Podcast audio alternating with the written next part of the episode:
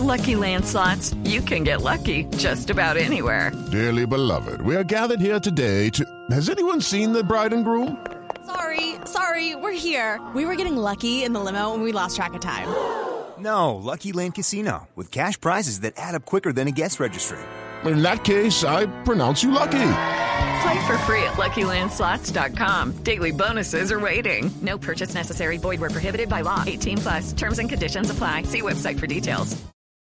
María Carolina Corcione es de la delegada para protección del consumidor en la Superintendencia de Industria y Comercio. Doctora Corcione, buenos días.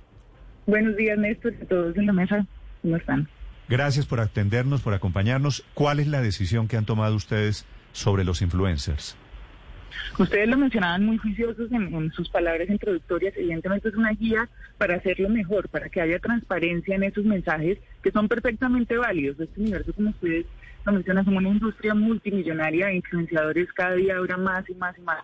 Y lo que buscamos con esta guía es que en esos mensajes donde hay una remuneración y hay un control del mensaje, se pide algo a cambio de eso que se da. Eh, se diga claramente al consumidor que hay un anunciante detrás para que el consumidor tome una decisión pues suficiente y libre de engaño, que no crea que es una experiencia natural de alguien al que él sigue y quiere imitar. Eh, por eso recalcamos que es un problema, es, es, una cuestión de transparencia en el mensaje. Es decir, hay alguien acá que es un anunciante que al final es el que va a tener que responder si hay publicidad engañosa en lo que se está diciendo en ese mensaje que se controla el influenciador. Señora Corcione, ¿y también hay una corresponsabilidad por parte de los influenciadores cuando exista algún tipo de problemática con el producto que están eh, promocionando o algún fallo, problema? Sí, ese, ese, ese, es el, punto fundamental. Cuando yo digo que hay una publicidad, que hay un control de ese mensaje, que alguien me está diciendo qué es lo que tengo que decir sobre ese producto, quien responde según las normas que están vigentes es el anunciante. Si yo guardo silencio frente a la calidad del anunciante, si hay algún engaño al consumidor, hay algún problema con ese producto, termina respondiendo quien está emitiendo ese mensaje. Por eso la invitación también a los influenciadores a tener en cuenta y a exigir de sus managers, de las agencias de publicidad que le den esos lineamientos claros, porque si se guarda silencio hay un problema de publicidad engañosa, será el influenciador el que responde. Sí, superintendente. Por ejemplo, un influenciador o una influenciadora está promocionando una vitamina porque aquí hay un tema serio y es que está en juego la salud de la gente muchas veces. Si esa vitamina termina afectando la salud de la persona que la consume, ¿esa persona puede denunciar al influenciador que lo llevó a consumirla? Ahí la importancia del influenciador, en, el mensaje que está transmitiendo esa vitamina. Dice que hay un anunciante, marca en su, en su pieza, en Instagram, en Facebook, en cualquiera de las redes, que eso es una publicidad que corresponde a tal marca, que está patrocinada por tal marca, yo llamaré al anunciante que responda por esa publicidad y por los perjuicios que pueda provocarle a los consumidores. Si guarda silencio, es el, es el influenciador el que está fungiendo como anunciante y a él es el que lo llamaré a preguntarle y evidentemente si hay eh, que cuestionarlo y volverlo responsable por, el, por esos hechos. Doctora María Carolina, ¿a partir de cuántos seguidores se considera influenciador? ¿Y hay algún tipo de mención que no sea considerada publicidad, es decir, si a mí me llega algo, eh, yo tengo 17 mil seguidores y me llega algo y, y pongo un regalo. Un regalo y lo pongo, eso también puede ser considerado publicidad. Qué pena hacerle dos preguntas, pero por favor, si, si me responde las dos. Claramente, no hay ningún problema. No hay un número para ser influenciadores, hay nano influenciadores, microinfluenciadores que tienen unos nichos muy precisos. Cualquier persona que tenga esa capacidad de que otro lo siga, y quiere imitarlo y todo lo que él diga hace que, que la otra persona sienta que debe copiar, que, que, sus recomendaciones son válidas para seguir un estilo de vida. Entonces no hay un número preciso en ninguna guía de las que revisamos en el mundo, eh, hay un número para ser considerado influenciador. Ahora, frente a lo segundo, no, simplemente cuando le den un regalo y lo ponga en redes, como el mensaje, eh, el ejemplo que tenía Felipe anteriormente, no necesariamente eso es una publicidad, porque tienen que para que haya esa relación comercial entre el anunciante y el influenciador tiene que, eh, tiene que existir dos elementos. Que a cambio de esa compensación, de ese regalo, ah, se exija que yo diga algo. Uh -huh. ¿Sí? Si no hay una exigencia y simplemente es un, uh -huh.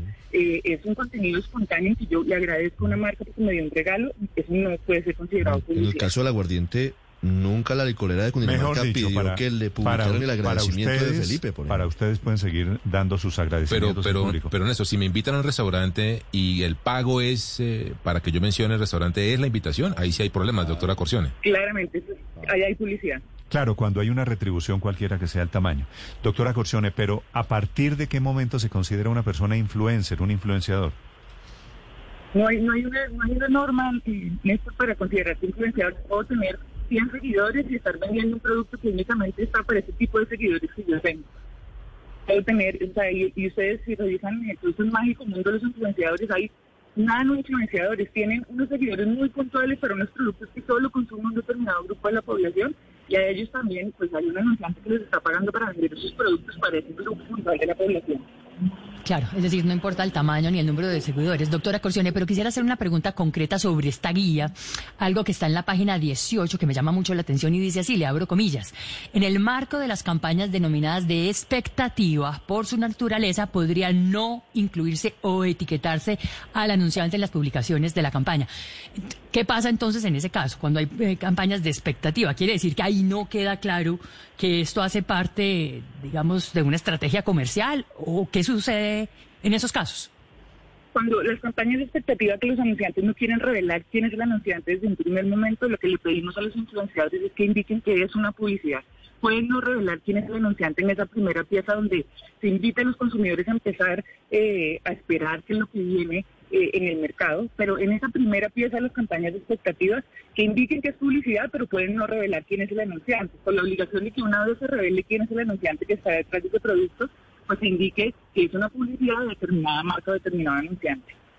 Doctora Corcione, mm, quedaría entonces el proceso sería fundamentalmente poner en la pieza, en el post, mm, numeral publicidad. Con eso bastaría. Numeral, numeral publicidad, numeral publicidad y el nombre de, la marca, eh, aviso patrocinado, que indique que hay un anunciante que está detrás y que hay una marca que está detrás de ese, de ese mensaje que está dando el influenciador. ¿Usted tiene alguna idea, doctora Corcione, cuántas personas en Colombia tienen redes sociales hoy?